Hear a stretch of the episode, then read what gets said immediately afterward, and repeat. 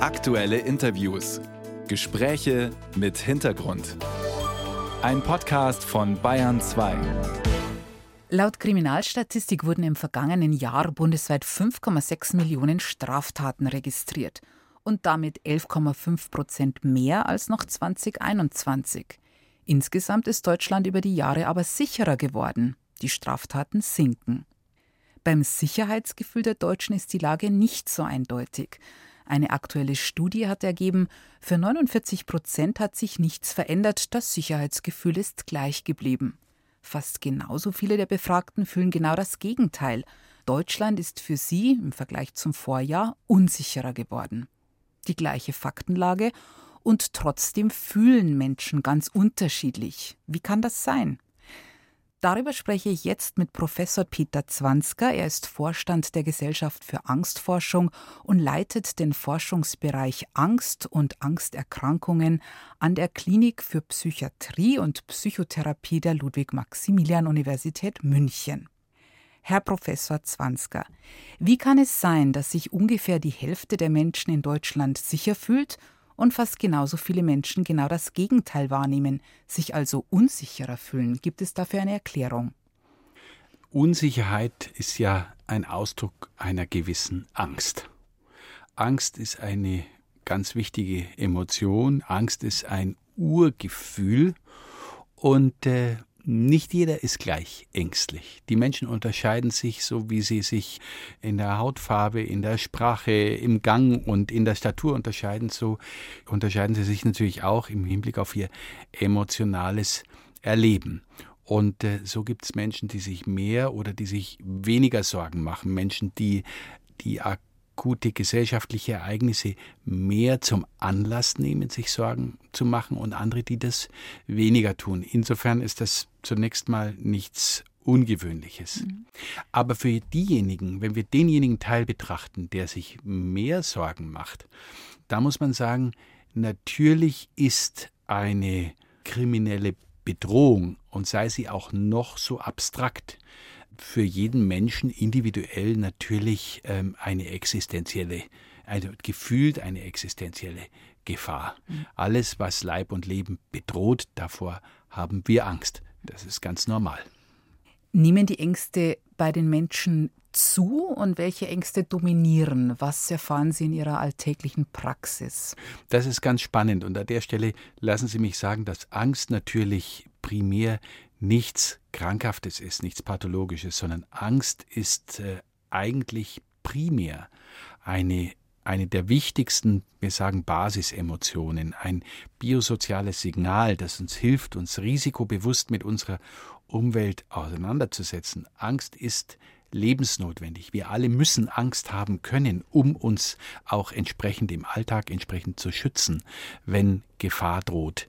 Wenn wir mit bedrohlichen Szenarien konfrontiert sind, was auch immer das ist, und diese Szenarien erscheinen uns existenziell, dann machen wir uns Sorgen. Und äh, basierend auf Umfragen kommt dann zum Beispiel raus, dass wir, wenn ein Terrorangriff ist, unsere subjektive Besorgnis erhöht ist. Aber auch wenn, äh, wenn wir es mit einer Finanzkrise zu tun haben oder mit Überschwemmungen oder mit anderen klimatischen Katastrophen, mit Corona oder dem Krieg in der Ukraine.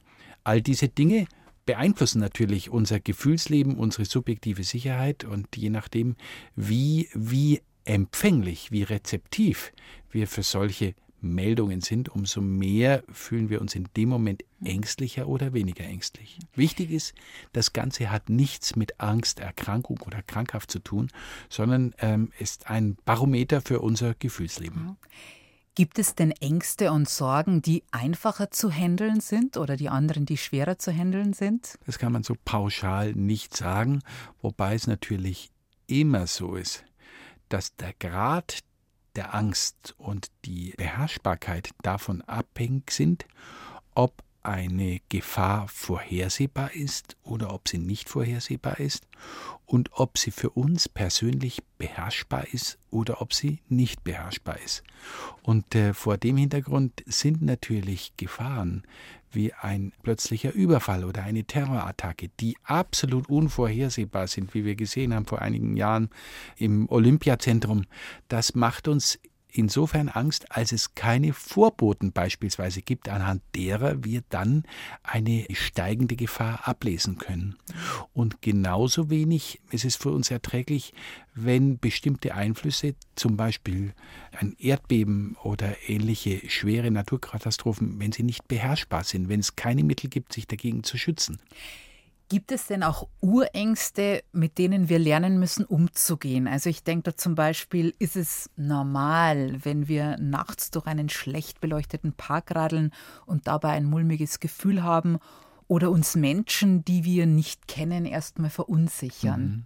Das ist ganz schön, dass Sie das jetzt fragen, weil genau das ist ja der Grund, warum wir vor bestimmten Dingen einfach mehr Angst haben. Typisch ist dem Menschen eigen, die Angst vor Dunkelheit, weil er nicht sieht, was auf ihn zukommt, weil er sozusagen alles, was ihm widerfährt, ja nicht beherrschen kann und vor allem auch, weil es nicht vorhersehbar ist.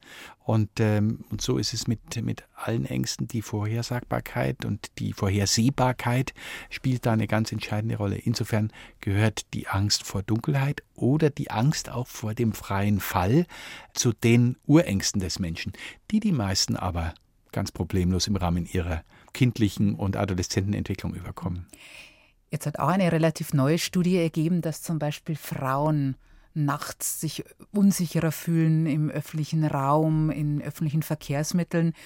Soll ich mich dann diesen Ängsten bewusst stellen oder soll ich besser sagen, ich vermeide das Ganze? Was würden Sie da raten? Lassen Sie mich zunächst da vielleicht kurz erwähnen, dass natürlich die Ängste vor zunehmender Kriminalität etc.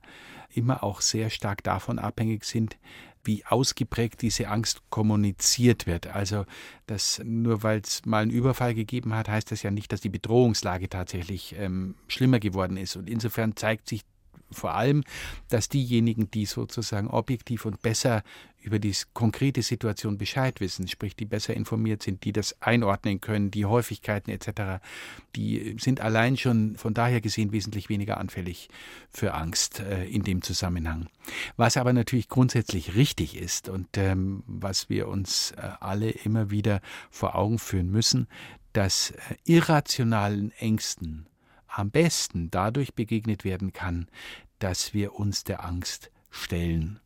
Klingt so einfach, ähm, ist aber sozusagen auch in der Therapie von krankhafter Angst das äh, Agens der Wahl, denn wir wissen aus Tausenden von Studien, psychologischen Studien, dass die Konfrontation mit dem furchtauslösenden Reiz dazu führt, dass die Angst sukzessive schwächer wird. Das heißt also, wenn wir uns ähm, in Gesellschaft begeben mit der Spinne, mit dem Hund, mit mhm. der Höhe, die uns Angst macht, dann erfahren wir, dass äh, die befürchtete Konsequenz, also die Katastrophe, welcher Art auch immer sie ist, nicht eintritt und dadurch erlernen wir dass äh, wir in Sicherheit sind und wir verlernen die Angst. Sie hatten es vorher schon angesprochen, Professor Zwansker, Klimawandel, der Ukraine-Krieg, Inflation, das sind ja Krisen mit globalen Auswirkungen. Befeuern diese Themen die Ängste und Sorgen des Einzelnen? Also gibt es da eine gewisse Korrelation zwischen dem großen Ganzen, das mich umgibt, mhm. und vielleicht ganz persönlichen Alltagssorgen, die ich empfinde? Natürlich ist es so, dass die Dinge, die um uns herum passieren, und das sind ja keine Dinge, die, ähm, die aus der Luft gegriffen sind, äh, dass die uns Angst machen. Ein Krieg in der Ukraine, wie wir ihn derzeit haben, ist natürlich per se hervorragend geeignet, unser Angstgefühl eben zu triggern. Man darf nicht vergessen, wir in Deutschland, wir haben eine Historie. Der Zweite Weltkrieg ist für manch ältere Menschen unter uns noch ähm, greifbar, fühlbar. Und äh, vor dem Hintergrund ist es überhaupt nicht irrational, sich Sorgen zu machen im Zusammenhang mit, äh, mit solch ja, schwerwiegenden politischen, gesellschaftlichen Veränderungen, Krisen, wie wir sie derzeit haben. Dennoch ist es natürlich immer wichtig, die Ereignisse sind das eine, aber der Umgang mit der Information drumherum, ist das andere. Und vor dem Hintergrund ist natürlich von entscheidender Bedeutung, dass auch da, wie vorher schon angesprochen, wir uns vernünftig und nüchtern mit den Themen auseinandersetzen. Sollte ich mich insgesamt dann auch vor zu viel Input schützen, also vor zu viel Information über die großen Krisen? Oder gibt es da so ein Maß, wo man sagt, das ist gesund oder hier wird es ein bisschen ungesund, um diesen Begriff zu bemühen? Wir alle kennen ja Leute, die Tag und Nacht sozusagen auf Social Media unterwegs sind, die, die alle Nachrichten permanent checken, die auf ihren Handy zehn Newsticker haben. Ich denke, da muss man schon gucken, dass man zu einem vernünftigen Maß an Konsum der Information wieder kommt und ähm, die Zeiten, in denen einfach abends die, die Rundschau zum Standardprogramm gehörte und dann war man für den Tag informiert, die waren manchmal auch nicht so schlecht. Ganz herzlichen Dank fürs Gespräch und Ihre Zeit. Besten Dank. Mehr Messerattacken, mehr Extremismus, wie sicher sind wir in Bayern? Dieses Thema diskutiert die Münchner Runde. Zu finden in der ARD Mediathek. Gäste sind unter anderem der bayerische Innenminister Joachim Herrmann und die Fraktionschefin von Bündnis 90 Die Grünen im Bayerischen Landtag, Katharina Schulze.